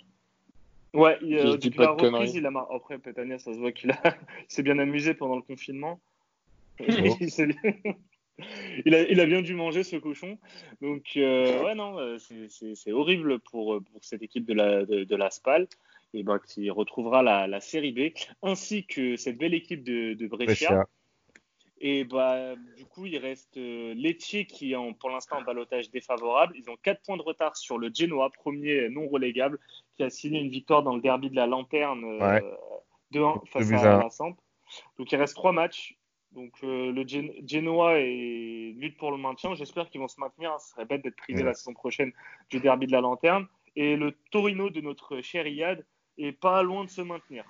Bon, une très piteuse 16e place. Mais- ça, ça fait du bien, disons, le but de, Zaza, là, parce que pff, Ah, on respirait. hein. Ouais, non, mais vraiment, là, c'est, tendu. Franchement, Torino, super dur à cerner. C'est trop bizarre. N'importe quoi cette équipe. Franchement, euh, bah pour le coup, euh, Sarri, s'il pouvait relancer le Torino, ça pourrait être bien. Ah, ce serait carré. Attends, il faut déjà qu'ils se maintiennent. Ouais. Ouais. 7 points d'avance, enfin 6 points d'avance, il reste 3 matchs. Normalement, ça devrait le faire. Est-ce que vous avez envie de parler de- d'autre chose de, de Serie A ou on passe aux tips, messieurs? Non, Euh, on, peut passer au tips. À moi, moins je- que- non, Milan, Milan, euh, il va y avoir un beau match quand même, même Ouais. si, Bassim, tu m'as On dit peut que- parler de Pioli, ouais. bah, Pioli qui, au final, va prolonger son contrat. va prolonger, ouais. Je pense que ça aussi, c'est une fausse bonne idée. Je suis d'accord. Ouais. Je suis... Parce que là, Je je, pense, euh, ben, par exemple. euh, Comme un Gattuso, dit- euh, quelques, quelques Moi, années auparavant. Ouais, quelques saisons, Après, quelques saisons auparavant. Mais après, comme tu l'as, je crois que c'est Bassim qui le soulignait tout à l'heure, euh, concernant en fait cette reprise post-confinement et des, et des équipes en fait qui ont su gérer et, et rebondir, c'est indéniable en fait que le Milan AC en fait partie. Euh, maintenant, je pense que c'est seulement euh, passager. Je pense que toute l'équipe là actuellement est en est en sur-régime et que s'il continue donc avec Pioli euh, sur la saison prochaine, ils peuvent aller à l'avant de, grosses déconvenues. Là, on connaît le contexte. Euh, on, on connaît le contexte, euh, euh, le contexte sportif en fait qui, entoure cette, compétition. Les matchs à huis clos, des équipes qui sont pas spécialement au point physiquement, des équipes qui ont totalement baissé les bras, etc. Je pense que sur une nouvelle saison avec euh, avec la préparation physique, euh, le, basique, recrutement à gérer? le le recrutement à gérer, etc. Je pense que ce sera pas la même chose. Donc, euh, si le Milan AC peut obtenir en fait cette cette cinquième place euh, qui leur, euh, alors je sais pas si euh, la cinquième place les amène en, oui, Non, les a- Si. Normalement, ouais. Normalement, oui, hein, parce que Naples a gagné la, la, la Coppa Italia. Donc, s'ils arrivent à choper la cinquième place, ça pourrait être euh, bénéfique En fait, pour eux. même, même la sixième place, elle ouais. t'envoie en- Normalement, 5 et en 6 place, t'envoies en. Ouais. Je crois Ouais. juste la 6 place, t'as un tour un préliminaire à jouer. Je C'est crois. ça. C'est ça. Donc, normalement, ça... ils seront... il y a de fortes chances qu'ils soient européens. Mais après, il n'y a pas que le confinement qui a joué en faveur du Milan AC. Il y a aussi le fait que Pioli ait, ait trouvé son système avec l'arrivée de avec l'arrivée d'Ibrahimovic. Lui, il est passé d'un 4-4-2 à un 4-2-3-1 qui est beaucoup plus équilibré, notamment au milieu de terrain avec euh, Benasser Kessé qui peuvent totalement se partager les tâches. T'as un mec comme Théo Hernandez qui, est juste exceptionnel et qui à lui tout seul euh, peut faire, euh, peut monter, euh, peut le, Milan AC et, leur inculquer un état d'esprit. Tu as l'arrivée d'Ibrahimovic dans un vestiaire, c'est énorme, c'est très important. Tu as un Rebic qui roule partout. C'est une très très bonne équipe. C'est une très très bonne équipe. Euh, euh, Pioli, a trouvé son, Pioli a trouvé son système et je suis très partagé. Alors on sait que Maldini euh, sauve sa peau en, en faisant ça parce que, enfin, sauf sa peau il se permet, euh, il se permet de garder un, comment dire, un, pied dans le club et d'éviter de devoir tout donner à, Ragnick. Deuxième chose, euh, et là c'est Ragnick, on sait que dans un club comme le Milan AC, donner les clés à quelqu'un qui n'est pas italien, ça a toujours été très compliqué. Ça a toujours été très compliqué. C'est malheureusement dans, euh, les gènes du club, et je pense aussi qu'ils se sont servis de ce prétexte pour, euh, faire capoter l'arrivée d'un Rognik qui aurait peut-être apporté quelque chose euh, de plus au Milan AC, peut-être dans la formation, peut-être dans la construction du club, dans, dans, le fait de faire une sorte de modèle à la Leipzig. Mais est-ce que ça aurait marché vraiment euh, au Milan AC On ne sait pas. maintenant, est-ce que garder Pioli est une bonne chose? Ça, seul l'avenir nous le dira. Encore une fois, si le mec arrive euh, à arracher une qualification européenne qui semble pour le coup miraculeuse par rapport au retard qu'il y avait, ça, paraîtrait aussi injuste de ne pas le laisser euh, tenter quelque chose alors que euh, bah, le Milan AC ne perd plus en championnat. Quoi. Ça serait injuste, mais faut pas. En fait, je suis d'accord avec Manu.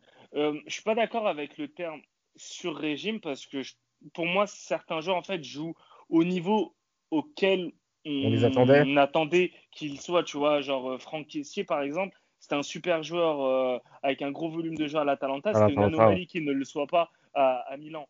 Donc ça, je suis d'accord. Mais par contre, leurs adversaires, pour moi, souvent, ils sont tombés face à des adversaires en sous-régime. Et Pioli a eu cette chance, enfin cette chance, euh, c'est lui qui l'a fait en même temps et a cette réussite de bien préparer son équipe à la reprise. Maintenant, la saison, l'été, gérer un été, gérer un mercato, c'est un autre métier. On ne connaît pas Pioli à ce niveau-là. Et pour voir un peu plus loin, faut, faut voir aussi que Milan est quand même sous la propriété d'un fonds d'investissement on sait que les, fonds d'investissement sont là surtout pour faire euh, du trading et gagner de l'argent grâce à la vente des joueurs. Donc tu sais que pour beaucoup, c'est aussi un moyen de se faire voir et de gratter un transfert ailleurs, surtout vu qu'il n'y a pas de Ligue des Champions. Donc sur le long terme, je ne crois pas forcément en ça avec un coach comme Pioli qui, quoi qu'il arrive, il aura toujours l'étiquette du mec, bon, si ça va pas, ça, ça sera le premier fusible à sauter la, saison prochaine, si en novembre ça ne va pas, il sautera. tu sais qu'il y avait des rumeurs. Euh, il y avait des rumeurs il y a deux semaines, c'était la Gazeta qui avait sorti ça. Il y avait même des rumeurs comme quoi euh, euh ils réfléchissaient en fait à intégrer Pioli dans le staff de Rangnick. Et, Rangnick a refusé. Et, bah, mais, je, Même, mais je pense que même Pioli aurait refusé. C'est difficile de. Mais, tu, mais tu vois, dans quel genre de ce genre de truc. Mais tu vois, dans quel genre de club tu vois ça? C'est un petit peu bizarre. Genre, le mec, symptomatique. mais en même temps, tu vas rester, tu vas être son adjoint. Euh, en même temps, le Milan AC, c'est un cirque depuis, depuis le départ de Berlusconi. C'est un cirque. Il n'y a personne pour éteindre le feu. Donc là, ils, vivent une saison, on va dire, un peu plus tranquille. Ils vont, euh, ils, ils, vont, ils sont en train de performer, ils montrent de belles choses. Et encore une fois, même s'ils ne sont pas tombés sur des équipes qui étaient au top physiquement, ils n'ont pas joué contre des peintres. Ils ont, honnêtement, avoir renversé le score comme ils l'ont fait contre la Juve, bah, toutes les équipes ne l'auraient pas fait. Euh, certaines l'ont fait. Tu, là, tu vois qu'en fait, certaines l'ont fait. Sassuolo l'a fait, l'Udinese l'a fait. Tu, tu Sassuolo n'a pas gagné. Oui, mais ils, ont, ils, finissent, ils finissent à 3-3. Et ils, oui, ils finissent à 3-3. mais, je veux dire, ils battent la Ils les remontent quand même, tu vois. Ils font nul contre Naples et Naples, euh, Naples c'était un véritable enfer à jouer post-confinement. Euh, ils, mettent une, ils, ils, battent la S-ROM, je crois, euh, à l'Olympico, si je dis pas de bêtises. Oui, ils les battent, plutôt bien. Euh, donc tu vois, ça fait quand même. Enfin, euh, sur toutes les victoires que j'ai citées, tu as, as, trois équipes qui sont mieux classées que, le Milan AC et l'autre, c'est un match nul contre le Napoli. Donc, c'est que des équipes qui étaient au-dessus d'elles. Et c'est quelque chose que tu voyais plus du Milan AC ces dernières saisons. Et le fait d'avoir enchaîné, et encore une fois, j'insiste sur ce système euh, et sur ce qu'ils ont proposé. Je ne sais pas si vous vous en souvenez, par exemple, la deuxième mi-temps euh, contre la Roma.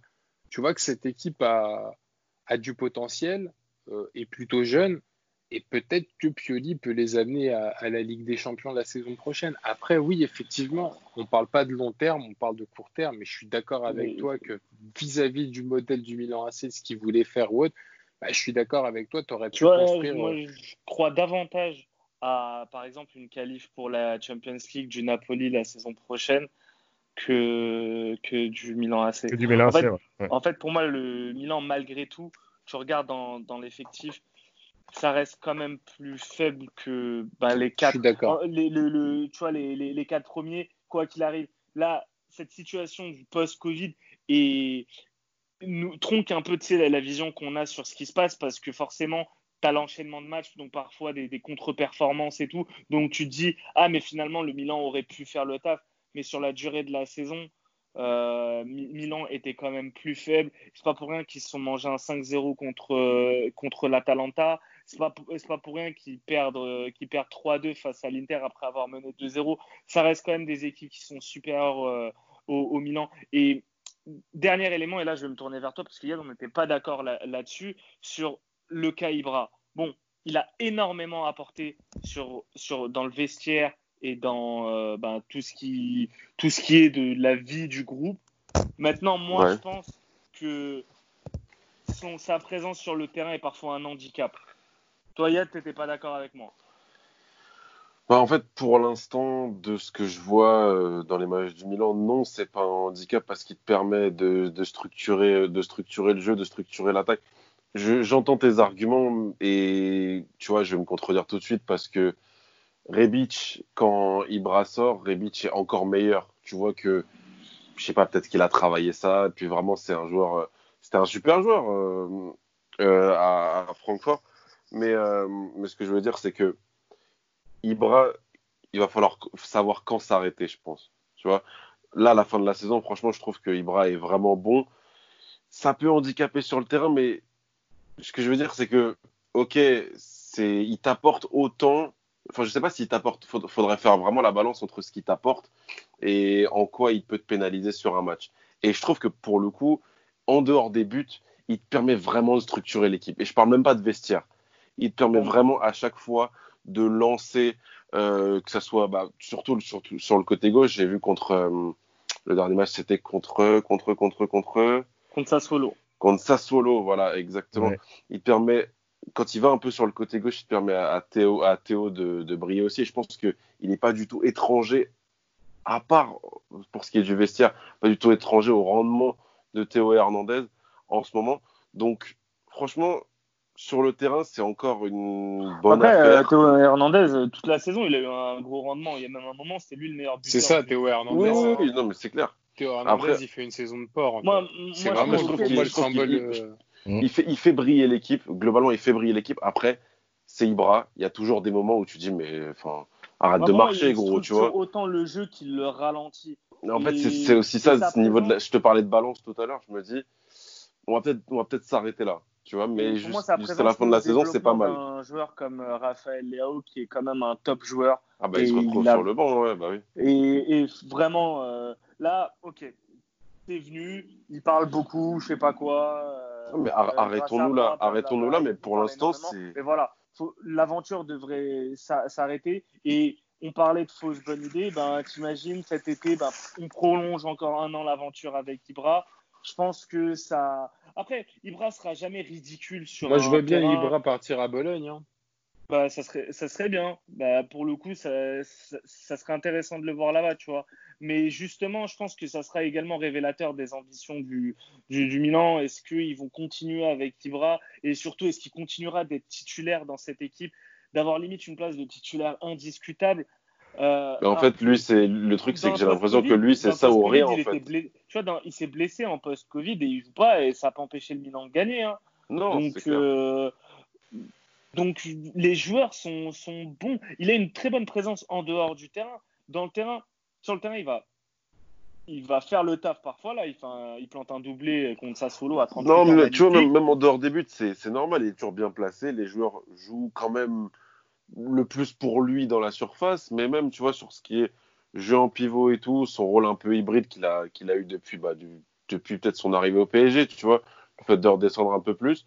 Franchement, c'est ça, ça reste bien. Ça reste bien, mais par contre, je suis entièrement d'accord. À la fin de la saison, il faut, je pense qu'il faudrait mettre un terme. C'est clair. Vous, êtes d'accord euh, À la fin de saison, on arrête l'aventure Ibra euh, au Milan? Mmh, Moi, ouais, moi, oui. Oui, oui. Après, euh, pour en revenir à Léao rapidement, certes, il joue moins, mais je pense que c'est bénéfique pour lui, justement, cette fin de saison, de voir, enfin, de, grandir avec un mec comme Zlatan autour de lui. D'autant plus que les deux joueurs euh, ont l'air de s'apprécier vraiment. Tu le vois hein, par, euh, sur, les vidéos de Milan TV, tout ça. c'est des trucs anecdotiques, tout con. Mais on sait que quand Zlatan aime bien un joueur, euh, à mon avis, il doit le faire travailler aussi et il va l'aider à progresser. Donc avoir Raphaël Leao la saison prochaine, je m'en fais pas pour lui. Mais effectivement, c'est un excellent joueur et pour le coup, le Milan AC, en fait, n'a pas, on va dire, à, à trembler s'ils perdent Zlatan parce qu'il y a Léao qui va prendre la place. Rebic, tu vois bien que tu peux le faire jouer sur le côté gauche ou, ou en attaque, il n'y a pas de souci, le mec il performe. Tu l'as dit, Yad, il est encore meilleur en pointe, mais euh, gauche, il est très très bon aussi. Il est très mm. très intéressant et il peut ramener quelque chose. Il, peut faire les. D'ailleurs, et, je pense qu'il s'est il, s'est inspiré. Enfin, je veux dire, c'est pas anodin non plus, tu vois. Je pense qu'il a aussi beaucoup appris d'Ibra, même si c'était un joueur qui était pour moi peut-être plus avancé qu'un Léao par exemple. Mais il a, il a beaucoup appris, je pense. Ah, c'est sûr. Mais après, il n'y a pas que ça. C'est quand Rebic joue sur le côté gauche, il faut pas oublier, on en parlait tout à l'heure. Derrière, c'est Théo Hernandez. Et ça te fait un, côté gauche où, tu peux clairement mettre le feu. Et c'est pour ça que je te rejoins sur la, sur la titularisation d'un mec comme Ibra. Ibra n'a pas spécialement à, à, participer au jeu sur les côtés hautes. Il peut être là à la première relance et ensuite aller se placer et demander la balle. Et, c'est très important pour un joueur comme Ibra à son âge. Et je pense que ça libère aussi énormément de choses, surtout sur le côté gauche. Après, sur le côté droit, faut pas oublier que tu as un mec comme, comme euh, putain, le Belge, la Cellmakers, qui, euh, qui, qui, qui, performe très bien aussi. Et c'est pour ça que voilà, cette équipe est, est moins flamboyante que le top 4 sur les noms. Mais je trouve qu'elle a quand même beaucoup plus d'avenir que certaines équipes du top 4. Bah, certainement, parce que forcément, la Lazio, il y a moyen que des joueurs qui, partent. L'Atalanta également. Euh, L'Inter et la Juve, normalement, bah, ils ne sont pas dans l'obligation de vendre. Donc, forcément, mais en même temps, Milan, je pense que s'il y avait moyen de faire des plus-values sur certains joueurs, euh, à un moment donné, ils le feront aussi. Hein. Euh, avec comme euh, Benasser ou un Franck Kessier, s'ils peuvent, euh, s'ils ont une grosse offre, il partira, tu vois. Euh, Donnarumma, c'est un petit peu plus particulier, mais c'est pour ça que bon, après, on était d'accord avec moi sur le long terme, avec ce type de d'actionnariat et tout, j'ai pas forcément des, énormes espoirs sur, sur le Milan AC, mais ça me fait plaisir de, de les voir un peu plus digne que, que, la saison dernière ou encore la saison d'avant. Ouais. Bon, bah voilà, les gars, je crois qu'on, je crois qu'on a tout dit. Hein. Bah, il manque plus que les tips. Il, manque plus que les, les paris. Donc, bah, on va commencer avec le Atalanta, euh, avec le Milan Atalanta. Euh, Yad, tu avais vraiment envie de parler de ce match, donc tu peux, tu peux introduire tes tips en en parlant. Ouais, mais c'est que je sais pas. En vrai, je sais pas. Bah, bien vu, je ne sais plus. Parce que le Milan, le Milan va affronter, la, je crois, la seule équipe qui a un meilleur bilan post-Covid qu'elle. Après, euh, voilà, le, le titre, c'est fini pour l'Atalanta. Petit, petit coup d'arrêt à Vérone, victoire euh, compliquée face à, face à Bologne. Donc, je vais quand même maintenir mon tips. Te dire non, les, les, deux ont le même bilan. Ils ont le même bilan. Non, le Milan n'a ah, pas perdu. Le, non, le Milan n'a pas fait 3 nuls et l'Atalanta 2. 2, ouais. Voilà, ah donc à, un match près, ouais. Et du coup, bah, je vais tenter le Milan ou nul et plus de 2,5 buts. C'est coté à 2,45. On va, on va espérer un match. à noter pour euh, nos amis parieurs. Benacer, Benacer euh, Théo, Théo Hernandez, Musacchio, absent. Romagnoli, très incertain. Incertain, ouais. C'est ça. Euh, le Milan, le Milan a de la ressource. Et je pense que côté Atalanta, ça risque de faire tourner parce que déjà face à Bologne, on a eu des blessures en, en défense. Donc euh, l'Atalanta qui a euh, une optique euh, européenne et plus une préparation pour le match contre le PSG, peut-être des chances que, bah, que, ça tourne un petit peu ou en tout cas on prendra pas de risque avec euh, certains joueurs. Euh, Ilicic, d'ailleurs, qui était on fire avant le confinement, ben zéro, non oui, c'est un petit peu zéro. Hein.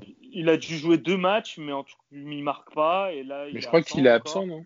Ouais, ouais, il non, est absent, son, état physique est très bizarre. Bon, non, on en saura peut-être plus dans, dans, les jours à venir. Et puis le Milan euh... lutte avec la Roma quand même, même s'il euh, s'agit de place euh, hors Ligue des Champions. Euh, c'est le Milan est deux points derrière la Roma, donc euh, je pense qu'ils veulent quand même choper cette cinquième place. Donc ça me donne des petits espoirs sur ce match. Très bien. bah, Vas-y, envoie tes autres tips de, des séries si tu en as.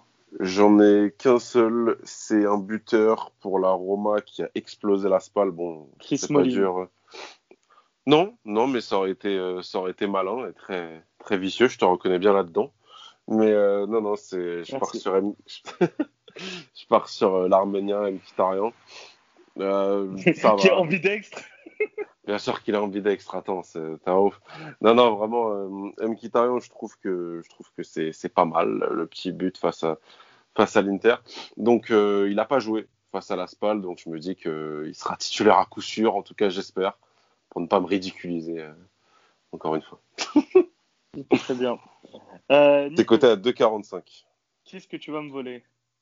Euh, Bah écoute, j'ai Milan AC au nul et les deux équipes marquent mais beaucoup d'absents donc euh, côté Milan donc euh, je vous déconseillerais du coup de jouer sur ce match. Euh, ensuite j'ai Lukaku buteur côté à 2-0-5 face au Genoa.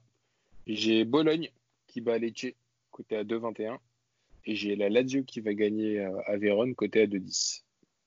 Ok, tu m'as rien volé, c'est bien. On, on, on, se quitte bons amis sur, sur Pour une fois. Manu. Moins de tension du coup. Ah bah, c'est très bien que c'est pas moi le responsable des tensions. Hein. c'est celui, qui a, celui qui a ricané tout à l'heure quand. ah oui, quand, quand j'ai dit perforé. Oui. Ouais. Ouais. Et c'est bien, t'as as continué de parler sérieusement pendant que tu Ouais, comme, comme une hyène. Du coup, ça n'a pas eu l'effet escompté, mais bien joué, Nicolas. aïe, aïe, aïe. Manu, excuse-moi de te, te perturber. Non, pas du tout. Euh, du coup, euh, Milan AC Bergame, donc euh, j'ai tenté un truc assez fou. C'est euh, le combo buteur et son équipe gagne avec Zlatan. Euh, donc c'est coté à 4,30 et un but dans le match d'un ex, bien entendu, Mario Pasalic. c'est coté à 3,10.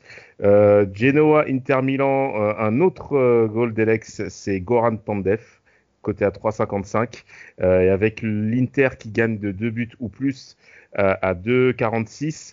Bon, celui-là, j'étais un petit peu réticent. Faut faire euh, gaffe aussi puisque le Genoa joue, joue le maintien hein, ouais. sur ces sur ces dernières journées. Donc, il pourrait il pourrait afficher une belle opposition à, à, cette équipe interiste qui, elle, pour le coup, ben, jouera la la, la, deuxième place. Naples-Sassuolo, qui peut être un très joli match, notamment avec la forme actuelle de Sassuolo malgré euh, sa, sa, défaite euh, face au Milan AC. Euh, un BTTS et un buteur donc du côté de Naples avec Dries Mertens, côté à 2,17 et Caputo qui est à 2,92. Et en score exact sur AS Rome Fiorentina, j'ai 2-1, 3-1 ou 4-1 pour les euh, pour l'équipe qui joue à domicile. J'avais aussi un tips euh, sur euh, la Juve qui reçoit la Sampdoria avec un BTTS. Par contre, le tips que je souhaitais mettre également n'était pas disponible pour le moment, donc c'est comme d'habitude hein, le rigoré, voilà le rigoré de CR7 sur Peno. Voilà, donc je j'ai pas la cote, mais ça pourrait, elle pourrait arriver. Elle pourrait arriver. Franchement, c'est bien parce qu'il n'y a aucun doublon. Et j'ai beaucoup aimé, tu as beaucoup parlé de Goldelex et c'était justement ma thématique de mes paris euh, sur la Serie A. Alors pour commencer avec le Milan Atalanta, j'avais d'abord tenté un combo buteur et plus de plus de 3,5 buts. C'est Zapata buteur et plus de 3,5 buts. Je vois des buts sur ce match et c'est coté à 3,50. Et je parlais de but de l'ex. J'avais bien envie de tenter le but de Franck Caissier hmm. et c'est coté à 4. Ensuite, sur le Genoa Inter, j'ai aussi un but de l'ex côté Genoa, mais pas Pandef. C'est un mec qui appartient toujours à l'Inter, c'est Andrea Pinamonti, euh, qui avait marqué face à la Juve. Je le vois bien marquer contre l'Inter si je démarre titulaire. Là, c'est coté à 3,70. Après, sur le Bologne-Lecce, j'ai Moussa Barro, euh, buteur à 2,42. Et sur le Roma Fiorentina, je suis parti également sur un goal d'Elex et sur Nicolas Kalinic, buteur sous réserve qui joue, mais il est pas mal en forme, un peu plus en forme d'ailleurs que, que Djeko. Bah, il joue plus, ouais, effectivement. Et c'est coté à 2,58, messieurs. C'est pas mal tout ça. Bah, c'est pas mal et bah, on va finir avec un petit récap aussi. Ouais, comment Siad? Ah, mince. ok, euh, alors je vais commencer sur la Coupe de France avec euh, PSG Saint-Etienne. Je joue le remplaçant qui marque un but, c'est coté à 2,50. Ensuite, euh, côté Angleterre, je joue Marcus Rashford à 3,10. Et possiblement, la cote n'est pas encore sortie, Rashford plus Vardy. sur ce qui est de Chelsea Wolverhampton, je vais jouer Olivier, Olive à 2,40 euh, en buteur. Et euh, bah, du coup, je redirais Serie A. Mkhitaryan face à la Fio 2,45. Milan au nul et plus de 2,5 buts à 2,45 aussi. Manu? Et moi sur mon récap, donc euh, c'était sur Leicester qui reçoit Manchester United avec le but d'Anthony Martial qui était à 2,90. Et ensuite, euh, euh, il y avait euh, de la Coupe de France, une fois n'est pas coutume, avec le doublé de Mauro Icardi face à Saint-Etienne vendredi soir. C'est coté à 3,90. Nico. Moi, j'ai Kylian Mbappé et Neymar buteur en finale de la Coupe de France. C'est coté à 2,45.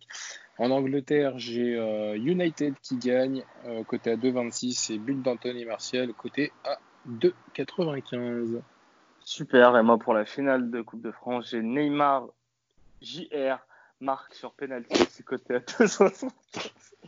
Euh, et les trois buteurs dans le match Icardi, Mbappé, M Neymar. Icardi, K Mbappé. et Neymar JR. C'est côté à 4,20. Euh, Chelsea contre les Wolves, j'avais la victoire des Wolves à 4,30 et en coup de folie, les Wolves et moins de 2,5 buts côté à 7,10. Crystal Palace contre Tottenham, le but de Harry Kane côté à 1,83. Le but de James Vardy, Ash Kane, euh, le but de J Vardy côté à 2,36 face à United et en coup de folie sur ce match, le but sur péno de United. J'ai pas la cote, elle n'est pas encore dispo. Les gars, merci beaucoup sur cette très belle saison de européenne qu'on a vécue. Franchement, c'était bah, pas facile avec le, Covid et tout. Euh, Mais le, rythme était, le rythme était cool euh, après le confinement. Franchement, c'était plaisant. Bravo, Nico et Manu, vous avez bien intégré IAD. Euh, au début, il était un petit peu timide. Là, je, tenais à, je, tenais à, remercier tout le monde pour m'avoir intégré. Donc, merci beaucoup. Bah, je te donne mon PayPal en privé. T'inquiète, on, s'arrange. non, non, je c'est arrangé, je t'envoie mon PayPal en privé. Euh, ça va, je vous dérange pas Ah, pardon. Euh, Manu, j'espère qu'on t'entendra pour la Ligue des Champions. Parce qu'il euh, y aura peut-être d'autres rigorés par la Juve hein, en Ligue des Champions. Hein. Ouais, qui sait Qui sait à commencer là, là, aux alentours du, du 12-13 août face, face au Lyonnais. Et puis également sur l'Europa League. Hein, peut-être que la minute Inter n'est pas finie et qu'elle sera sur euh, sur peut-être d'autres euh, sur d'autres réseaux. Pourquoi pas? Ça c'est Nico qui ça c'est Nico qui gère, hein, cher Nicolas. C'est troisième saison qu'on boucle. Félicitations. Ouais. Bravo. Euh, cache ton enthousiasme, Nico. très bien, merci. Moi? Bon, allez, salut. Mais attends, j'ai rien dit. Bah justement. C'est ce qu'on te reproche. T'as regardé tes pieds. T'as regardé tes pieds. Je regarde pas mes pieds. J'attendais que tu finisses ton laïus pour inviter les gens à dire que la saison 4 sera blindée de nouveautés. Ah, Ouais. c'est. Oh. ah, Euh, ah, on va dire te rattrape bien, on va Ouais. dire. T'as bien va- on fait de regarder tes pieds. T'as bien fait de regarder tes pieds. T'es bien retombé dessus. Bien. Bravo. Bah, c'est parce que je regardais pas mes pieds, je te regardais dans les yeux, j'attendais que tu finisses de Euh, jacter là. Bien sûr, bien sûr. Be- beaucoup de nouveautés. Je sais pas quand est-ce que les championnats vont reprendre. Donc les mecs, on a un petit break. en tout 23 cas, août pour parler la Ligue 1 en tout cas. Ouais, pas- on parle pas de Ligue 1. nous. Nous, on parle de, on, on- on parle de belles équipes. On va parler de Benevento la saison prochaine. On va parler de promu, de euh, allemand, hein, le Bully Boy.